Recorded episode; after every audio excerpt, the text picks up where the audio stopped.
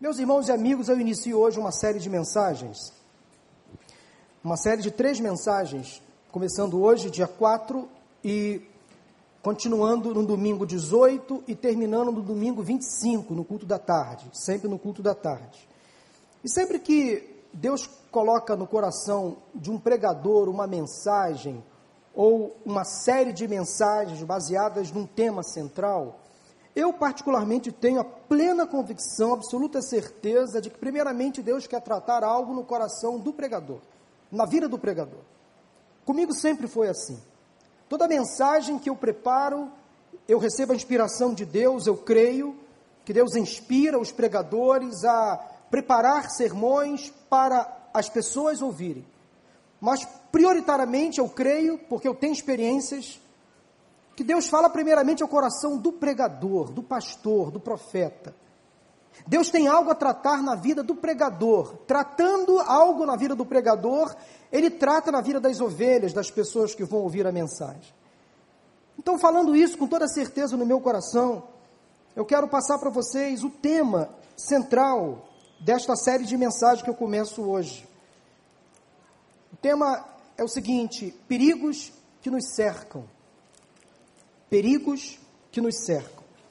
Mesmo sendo crentes em Jesus Cristo, salvos, cheios do Espírito Santo, nós somos tentados a cair em certas ciladas, armadilhas. A vida ela é cheia de riscos. E há perigos que nos cercam, que nos assediam por todos os lados. E às vezes, meus irmãos e amigos, sem perceber, nós que somos crentes, somos dominados por esses perigos. Somos cercados por essas armadilhas, envolvidos por certas práticas erradas, pecaminosas, que têm muita ligação com o nosso caráter. Esse é um tema muito difícil de ser tratado. Quais são alguns desses perigos que nos cercam? São muitos, mas eu quero iniciar falando sobre o perigo da hipocrisia. Perigo da hipocrisia, que é a tentativa de parecer ser o que não somos. Aliás, alguns consideram o hipócrita como a pessoa que tem um desvio de caráter, e não apenas alguém que adquiriu um comportamento cultural. Segundo o dicionário, Hipocrisia é, abre aspas, o ato de fingir ter crenças, virtudes, ideias e sentimentos que a pessoa, na verdade, não as possui. A palavra é derivada do latim e do grego, ambos significando a representação de um ator, atuação ou fingimento, fecha aspas. Vou repetir a definição segundo o dicionário. Hipocrisia é o ato de fingir ter crenças, virtudes, ideias e sentimentos que a pessoa, na verdade, não as possui. A palavra é derivada do latim e do grego, ambos significando a representação de um ator, atuação ou fingimento. Essa é essência do hipócrita, fingir ser o que não é.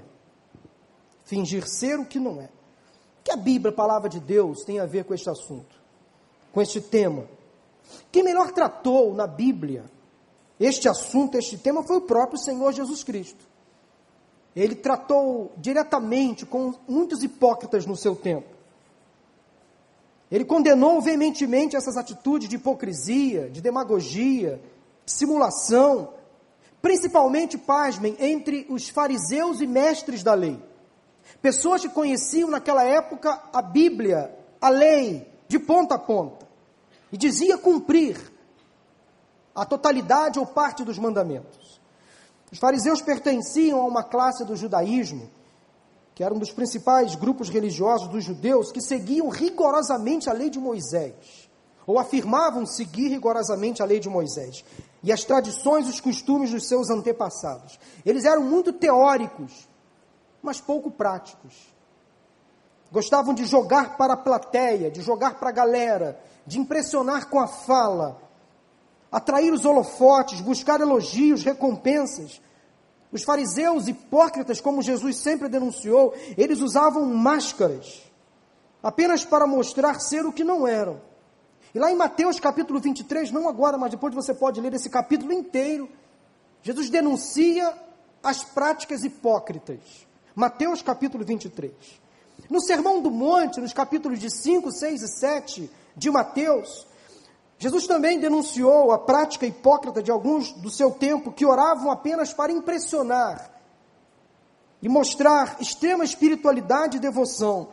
E lá em Mateus 6, 5 e 6, eu vou ler para vocês, diz assim o texto: Jesus denunciando as práticas hipócritas, ele diz o seguinte: E quando vocês orarem, não sejam como os hipócritas.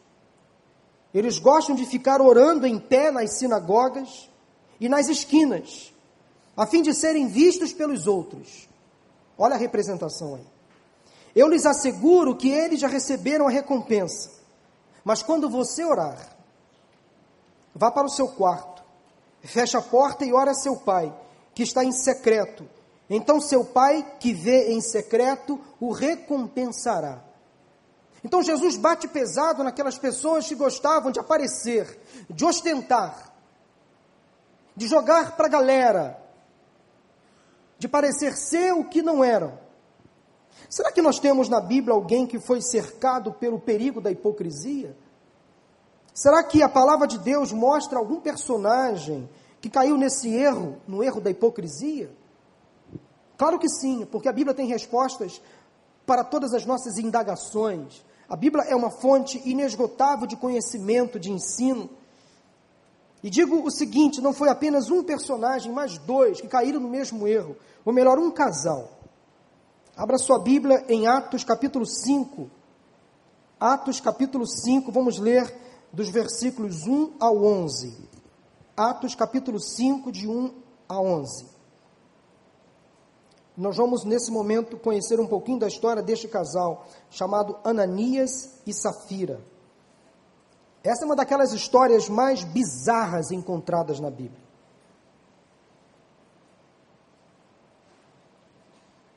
Essa é uma daquelas passagens que os comentaristas bíblicos tendem a passar por cima. Talvez porque revela Deus agindo de forma dura e severa com este casal. O livro de Atos dos Apóstolos nos mostra que a igreja chamada primitiva, que de primitiva não tinha nada, era muito avançada para a sua época, não era tão perfeita como às vezes imaginamos. Os crentes da igreja primitiva cometiam erros. Dentre eles, Ananias e Safira, Atos capítulo 5, de 1 a 11, assim diz a palavra do Senhor. Um homem chamado Ananias, com Safira, sua mulher, também vendeu uma propriedade. Ele reteve parte do dinheiro para si. Sabendo disso, também sua mulher, e o restante levou e colocou aos pés dos apóstolos. Então perguntou Pedro, Ananias, como você permitiu que Satanás enchesse o seu coração ao ponto de você mentir ao Espírito Santo e guardar para si uma parte do dinheiro que recebeu pela propriedade. Ela não lhe pertencia? E depois de vendida, o dinheiro não estava em seu poder? O que o levou a pensar em fazer tal coisa? Você não mentiu aos homens, mas sim a Deus. Ouvindo isso, Ananias caiu morto. Grande temor apoderou-se de todos os que ouviram e o que tinha acontecido. Então os moços vieram, envolveram seu corpo, levaram-no para fora e o sepultaram. Cerca de três horas mais tarde, entrou sua mulher, sem saber o que havia acontecido. Pedro lhe perguntou: Diga-me, foi esse o preço que vocês conseguiram pela propriedade? Respondeu ela: Sim, foi esse mesmo. Pedro lhe disse: Por que vocês entraram em acordo para tentar o Espírito do Senhor? Veja, estão à porta os pés dos que sepultaram seu marido, e eles a levarão também. Naquele mesmo instante, ela caiu morta aos pés dele. Então os moços entraram e, encontrando-a morta, levaram-na e a sepultaram ao lado de seu marido. E grande temor apoderou-se de toda a igreja, de todos os que ouviram falar desses acontecimentos. Observe então que texto triste, que história estranha, que página ruim na vida da igreja dois crentes que cometeram um erro absurdo. Duas pessoas que estavam ali convivendo com os demais apóstolos e discípulos, que estavam conhecendo a palavra, que cometeram um deslize, um deslize, dica-se de passagem, fatal. O significado dos nomes Ananias e Safira parecem ser uma contradição com as atitudes tomadas por esses dois. Ananias significa Deus é gracioso, e Safira significa bela. De gracioso e bela essa história não tem nada. O que esse casal fez não foi nada gracioso, muito menos belo. Interessante que a palavra de Deus não esconde os erros e fraquezas de seus personagens. Não omite as quedas, os fracassos. Não encobre as situações difíceis e até constrangedoras que alguns deles viveram. E se eu fosse escrever a Bíblia, talvez caísse na tentação de pular essa parte, omitir essa informação na igreja primitiva existiam pessoas crentes em Jesus que se deixavam dominar por paixões, por perigos, por tentações, por fraquezas, por desvios de caráter. E se esses exemplos negativos aconteceram e foram relatados pelos escritores bíblicos, é para nos servir de lição, para nos prevenir, para nos ensinar a não cairmos no mesmo erro. Porque esses e outros perigos nos cercam todos os dias. O erro ou os erros que Ananias e Safira cometeram, nós também podemos cometê-los. Se nos descuidarmos um só momento, podemos cair em quedas, sermos cercados por perigos, e estas quedas ou perigos podem ser fatais. Conta-se a história de um político britânico no século XVIII, chamado Oliver Cromwell, que teve a sua face completamente desfigurada por grandes verrugas. E um dia ele encomendou o serviço de um pintor e pediu que esse pintor retratasse a si mesmo daquele jeito. E fez a seguinte recomendação ao artista: Eu desejo que você faça uma pintura de mim. Use toda a sua habilidade para pintar o meu rosto, a minha face, realmente como ela é realmente como ela é, com verrugas e tudo. Pois é, a palavra de Deus às vezes pinta o quadro da igreja primitiva como ela é, com verrugas e tudo. Às vezes, nós temos verrugas na alma, lixos, sujeiras, incômodos, que somente a ação do Espírito Santo em nós é capaz de retirar, de limpar, de purificar. Porque essas sujeiras, essas verrugas, essas manchas, esses pecados, às vezes impedem a ação do Espírito Santo de Deus em nós. Nos entristecem, nos incomodam, nos afastam para longe da presença do Senhor. São esses perigos que nos, nos cercam, e hoje vou falar apenas de um deles, e pretendo falar nos domingos 18 e 25 de outros perigos, mas são esses perigos que nos cercam, que tentam às vezes nos levar para longe da presença do Senhor. Esses perigos nos envergonham, eles nos fazem nos esconder da presença do Altíssimo, do Eterno. Como Adão fez lá no jardim do Éden, como quando pecou, quando desobedeceu a ordem do Senhor e tentou se esconder. Igreja é lugar de pessoas que estão sendo restauradas, que estão em processo de transformação. Aqui não há ninguém perfeito. Nenhuma pessoa aqui é santa, no sentido da palavra. Igreja é lugar de gente que, mesmo salva, continua recebendo as influências do mundo. Às vezes, muitos crentes são pegos de surpresa, são tentados e caem em perigosas armadilhas e ciladas plantadas por Satanás. E ele é o inimigo que fica à espreita, né? Bramando como leão, buscando a quem possa tragar. E uma das armadilhas que o inimigo coloca na frente do crente é a hipocrisia. Principal problema envolvendo Ananias e Safira não foi o fato de terem, ou de melhor, de não terem dado toda a soma do preço da venda da propriedade. Eles poderiam vender a propriedade e doar à igreja o valor que eles desejassem. Mas o principal erro foi terem fingido dar tudo, quando na verdade estavam dando apenas parte.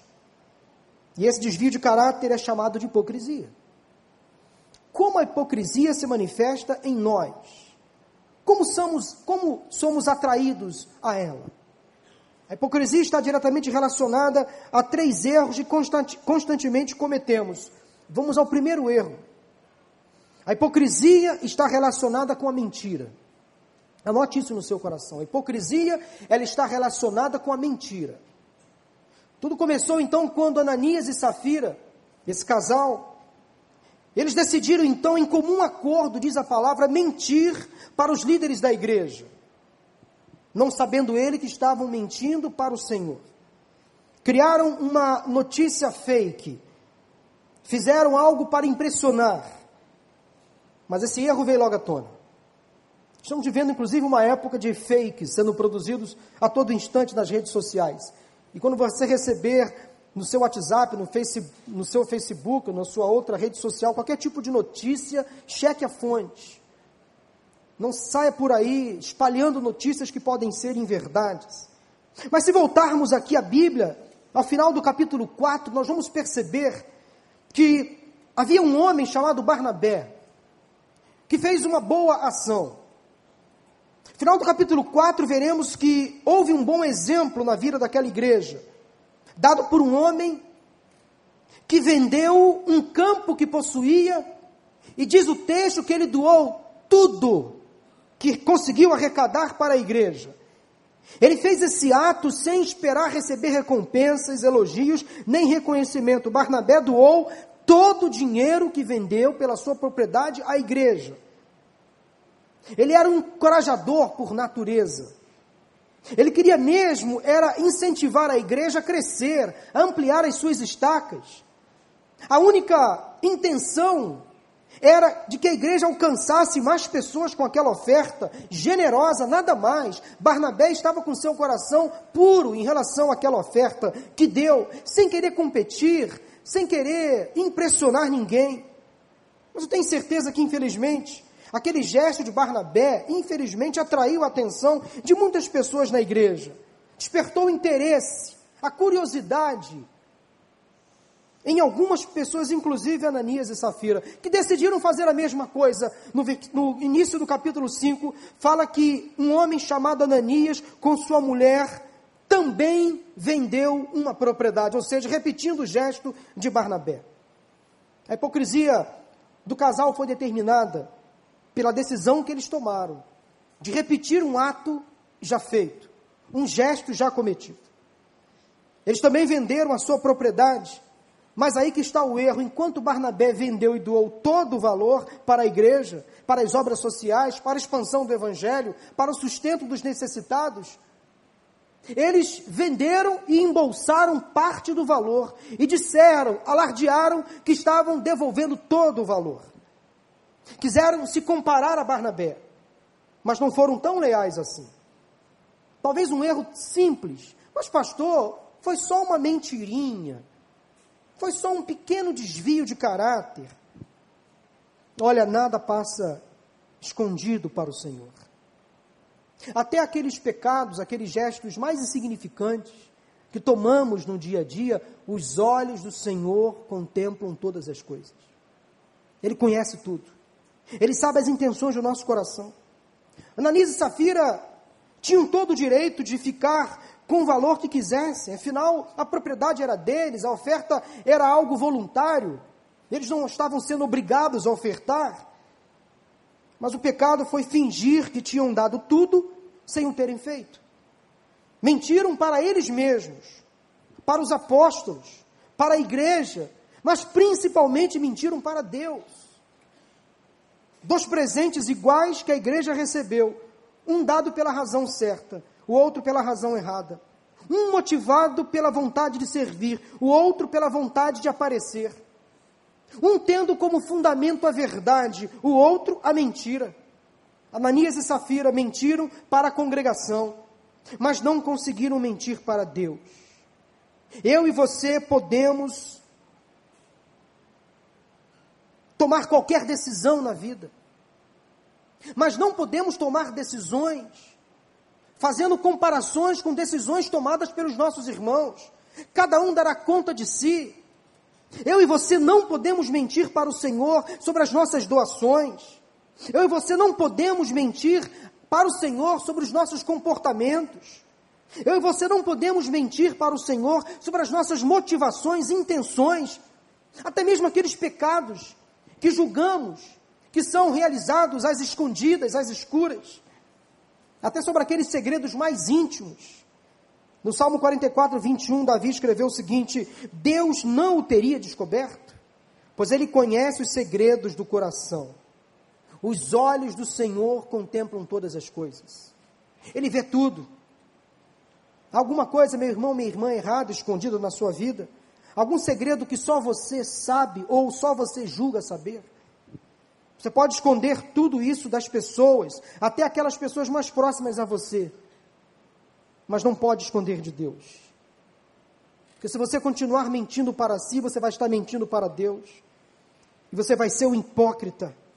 Livre-se hoje da hipocrisia, não minta, Faça da sua vida um livro aberto. Confesse ao Senhor os seus pecados escondidos. Vale a pena ser honesto, verdadeiro, sincero, sem cera, sem máscara. Vale a pena. E se você continuar sendo hipócrita em sustentar certas mentiras, em fazer certas, certos arranjos, certas armações, fique tranquilo que provavelmente você não será fulminado como Ananias e Safira foram. Fique tranquilo. Provavelmente Deus não fará com você o que fez com este casal. Você não cairá morto por aí. Essa possibilidade é muitíssimo remota de acontecer novamente. Mas o que será da sua consciência? E do seu relacionamento com Deus? E quando a sua cabeça se recostar no travesseiro para dormir, que pensamento vai povoar a sua mente? Se você continuar insistindo em agir desta forma, desta maneira. Jesus nos prometeu o seguinte em João 8, 31, 32: Se vocês permanecerem firmes na minha palavra, verdadeiramente serão meus discípulos e conhecerão a verdade, e a verdade vos libertará. Você conhece a verdade? Você está vivendo a verdade? Então precisa ser honesto e verdadeiro consigo mesmo, com o próximo e principalmente com Deus. Não caia no perigo da hipocrisia, viva na verdade. A segunda reflexão que eu quero compartilhar com os irmãos nesta tarde e noite, a primeira dela é que a hipocrisia está relacionada com a mentira. Em segundo lugar, a hipocrisia está, relacionada com a ganância. A hipocrisia está relacionada com a ganância. Ananias e Safira trouxeram então aos pés dos apóstolos parte do dinheiro arrecadado pela venda da propriedade alegando que era o valor total, como fez Barnabé. Ao tentar então enganar os apóstolos, também nós percebemos aqui que eles estavam demonstrando um traço de ganância. Porque eles estavam embolsando para si parte do valor que conseguiram com a venda daquele imóvel, daquela propriedade. Ou seja, eles não queriam perder. O ganancioso é aquela pessoa que não aceita perder. Quanto mais tem, melhor quer tirar vantagem em tudo, não aceita ficar para trás. O ganancioso tem muita dificuldade para conjugar verbos como dar, doar, dizimar, ofertar. Tem muita dificuldade. Para o ganancioso, dividir o que tem com o próximo é deixar de ganhar, é perder. E por serem gananciosos, Ananias e Safira foram conduzidos para o perigo caminho da hipocrisia estavam preocupados, mas veja bem, essa propriedade vale muito. Deixa eu tentar copiar a atitude de Barnabé, mas agora tentando enganar.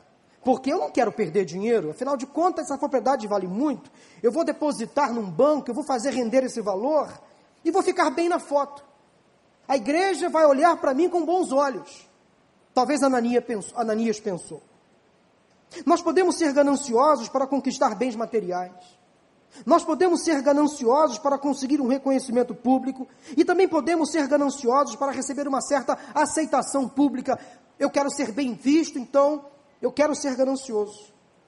O psicólogo americano Eric Fromm disse o seguinte: a ganância é um poço sem fundo que esgota a pessoa em um esforço infinito para satisfazer a necessidade sem nunca alcançar a satisfação. O ganancioso nunca se dá por satisfeito.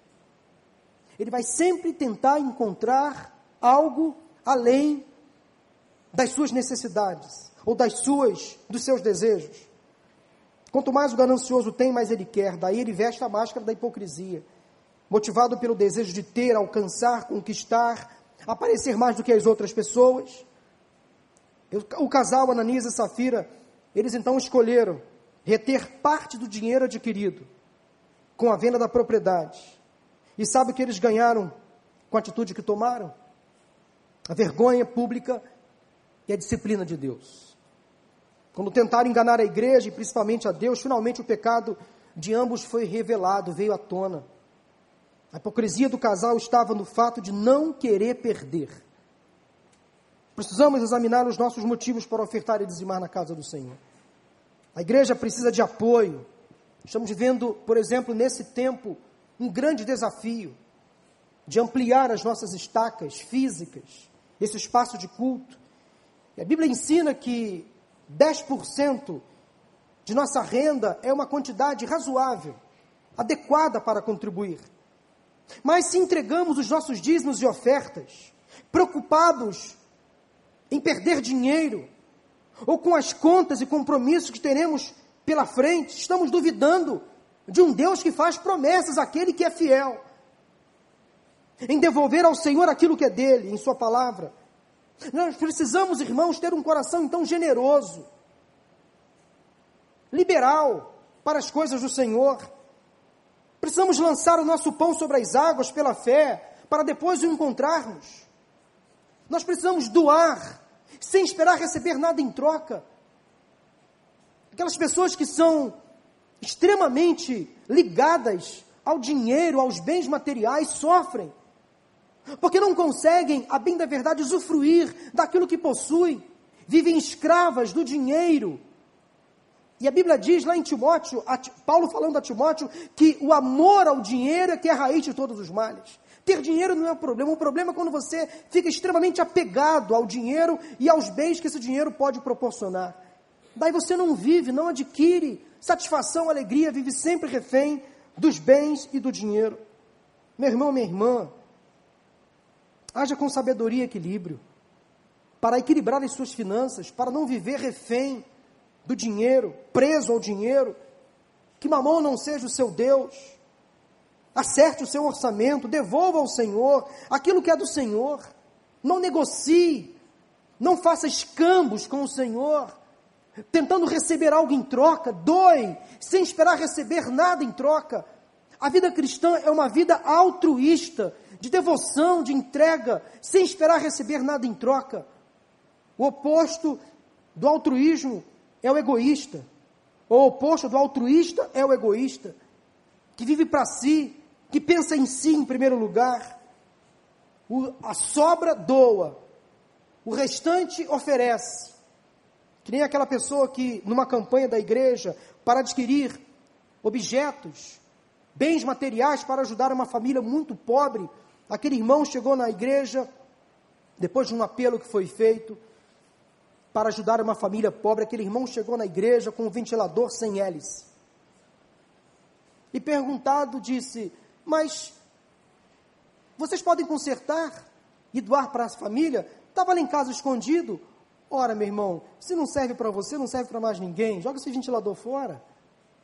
No máximo, venda no ferro velho. Agora, doar um ventilador sem hélice é igual doar uma calça sem uma das pernas. Para que serve? Então, se não serve para você, não serve para mais ninguém. Aliás, quando você for doar algo que está no seu guarda-roupa, verifique se está em boas condições. Não quero colocar o meu exemplo como perfeito, mas como pastor recebo às vezes muitas camisas eu gosto de usar camisas, né? então recebo de muitos irmãos presente de aniversário, final de ano, camisas. E tenho também condições de comprar muitas camisas bonitas que eu gosto de vestir. Eu tenho a seguinte prática: quando eu ganho de presente algumas camisas, ou quando eu tenho condições de comprar algumas camisas, eu vou no meu guarda-roupa e vejo o mesmo montante A mesma quantidade de camisas que eu ganhei ou adquiri, e eu dou. Eu faço uma bolsa, pego aquelas camisas que eu não uso mais, em boas condições, e eu dou. Eu ofereço a alguém que pode usar. Faço isso de coração aberto, generoso, com alegria. Para que ficar acumulando bens que não são usados? Eu tenho a seguinte máxima lá em casa, eu e Maura: se eu não uso uma camisa durante um ano, eu não vou usar mais. Eu já passei pelos, pelos quatro, pelas quatro estações. Aquela camisa não serve mais em mim. Às vezes, eu sou barrigudo, viu?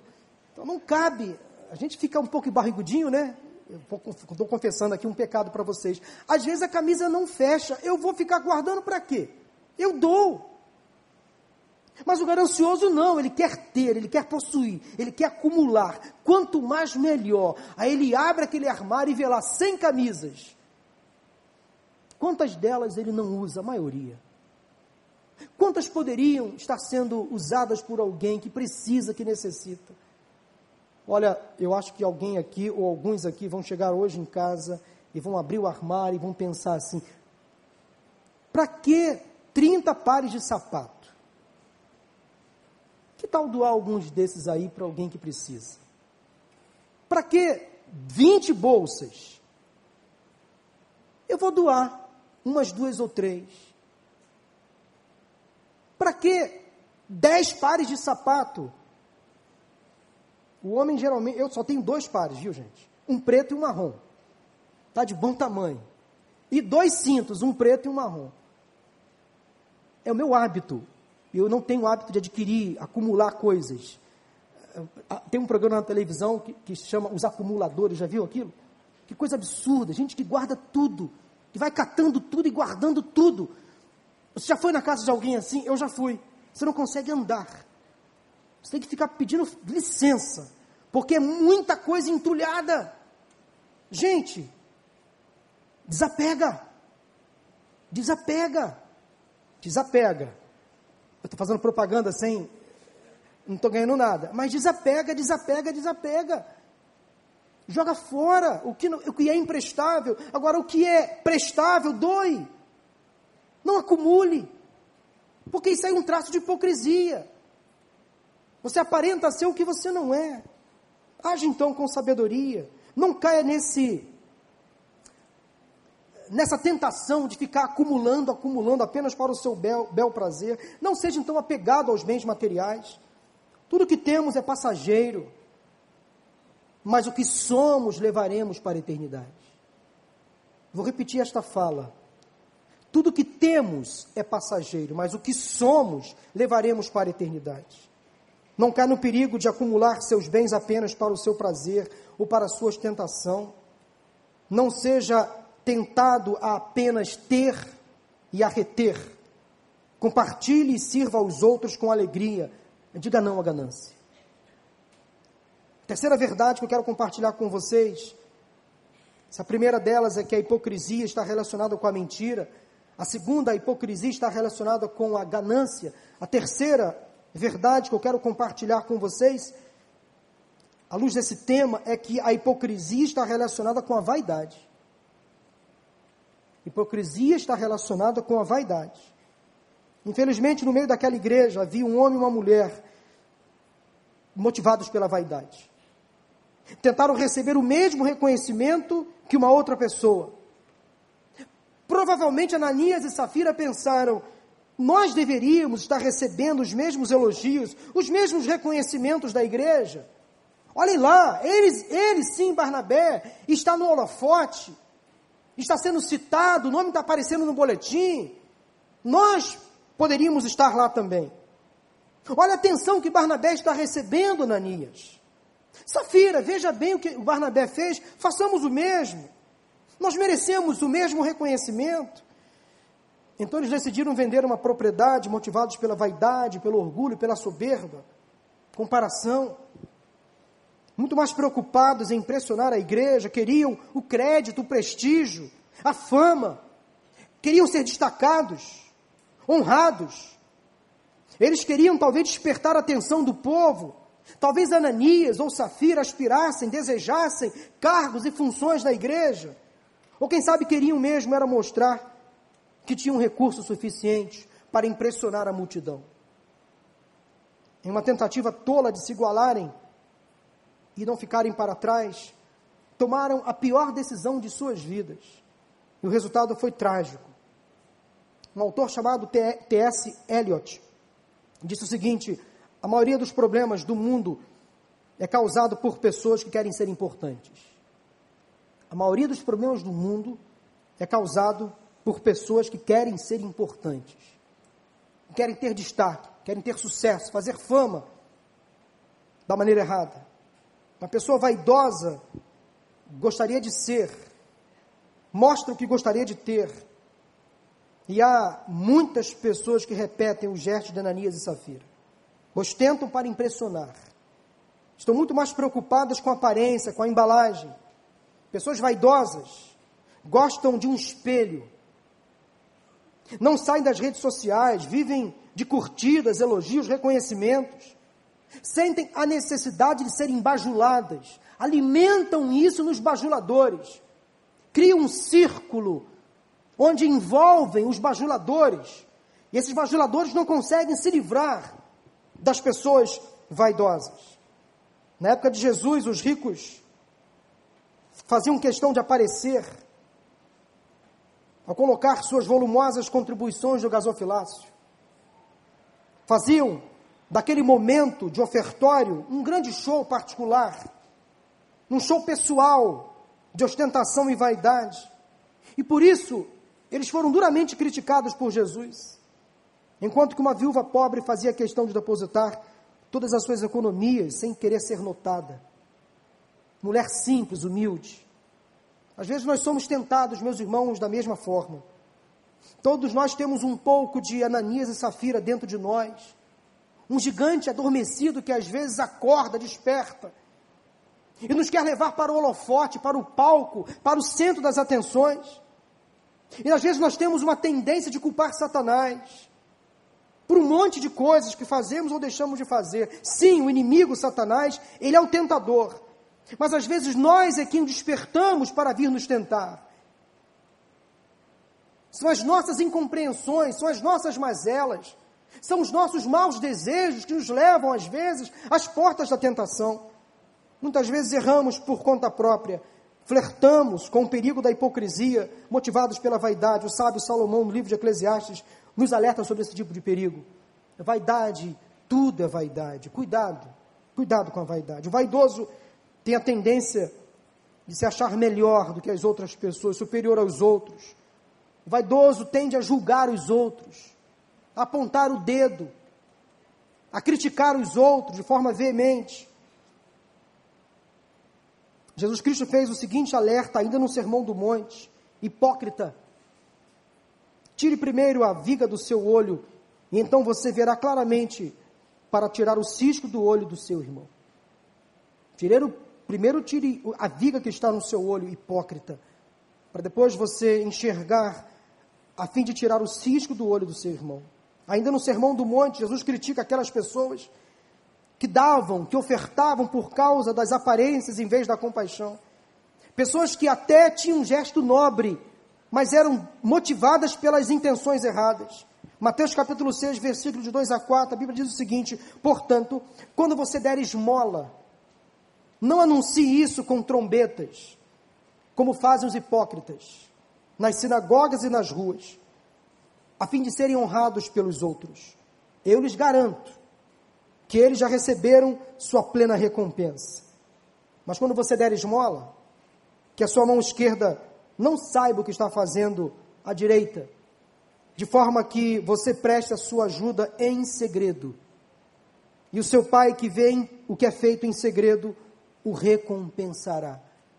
Veja bem que Jesus sempre faz questão, ou fez questão de dizer nas suas, nos seus ensinos, que Deus gosta de atitudes feitas em segredo de bons gestos feitos sem a mostra, sem as claras. A melhor atitude que devemos tomar é de quase anonimato. Não devemos fazer um grande alarde com a nossa generosidade. Ou qualquer outro ato de serviço cristão. Simplesmente devemos dar sem esperar receber nada em troca. Nosso tesouro está no céu, nossa recompensa está na eternidade com o Senhor. A glória é do Senhor. Portanto, meu irmão, minha irmã, não seja tentado a vestir a máscara da hipocrisia, motivado pela vaidade, pelo orgulho, pela ostentação, pela soberba. Joga isso fora. Que lições podemos extrair da mensagem de hoje, a primeira desta série? A primeira lição que quero que você guarde no seu coração é a seguinte: as estratégias de Satanás nunca mudam. Satanás, quanto às suas estratégias, ele é repetitivo. Ele não é inteligente, ele não é inovador. Ele é um disco arranhado. Ele volta sempre às mesmas falas, às mesmas atitudes, às mesmas tentações. As estratégias do maligno não mudam. Ele usa a mentira, a ganância, a vaidade para nos mascarar, para tentar nos derrotar e com isso impedir o avanço da igreja do Senhor. Portanto, conhecendo as estratégias de Satanás, sabendo como ele pode tentar você, fuja do assédio, diga não à tentação. A segunda lição que quero deixar para você neste, nesta conclusão de mensagem é a seguinte: o crente em Jesus não pode usar máscaras para esconder seu pecado de Deus, pois Deus tudo vê. Terceira lição é a seguinte: mesmo que Satanás tente nos fazer cair, em última análise, cada um de nós é o responsável pelas nossas ações. Quarta e última lição: Deus irá julgar cada um com base nos erros e acertos pessoais. Quero concluir lendo com vocês 2 Timóteo 2,19. A Bíblia diz o seguinte: Sabe aquele texto que você encontra na Bíblia e você lê e fala, uau, que achado. Eu confesso que eu nunca tinha lido este texto desta forma, desta maneira. Mas Paulo diz o seguinte, lá em 2 Timóteo, capítulo 2, versículo 19: Entretanto, o firme fundamento de Deus permanece inabalável e selado com esta inscrição, dois pontos, abre aspas. A primeira é a seguinte: o Senhor conhece quem lhe pertence. E, abre aspas, afasta-se da iniquidade todo aquele que confessa o nome do Senhor. Guarde isso no seu coração. O Senhor conhece você. O Senhor me conhece. E eu e você devemos nos afastar da iniquidade, nós que confessamos o nome do Senhor. Vamos pedir ao Senhor neste momento que nos livre do perigo da hipocrisia, que nos deixe muito distantes deste perigo que nos assedia o dia todo e todos os dias. Vamos orar. Feche seus olhos. Vamos clamar ao Senhor nesse momento por misericórdia.